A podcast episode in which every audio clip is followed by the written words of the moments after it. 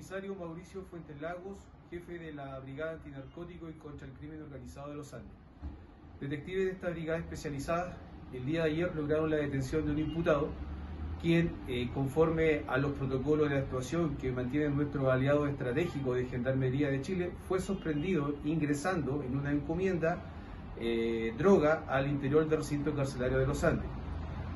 se logró incautar en este procedimiento policial la cantidad de 142 contenedores de cocaína base con un peso bruto de 11,87 gramos y de 45 contenedores de cannabis con un peso bruto de 6,59 gramos.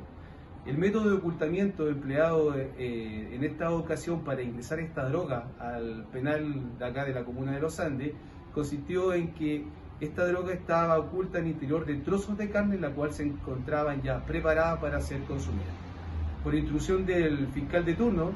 eh, el imputado quedó apercibido el artículo 26 del Código Procesal Penal, no obstante, detectives de esta brigada especializada continúan con diligencias para establecer responsabilidades.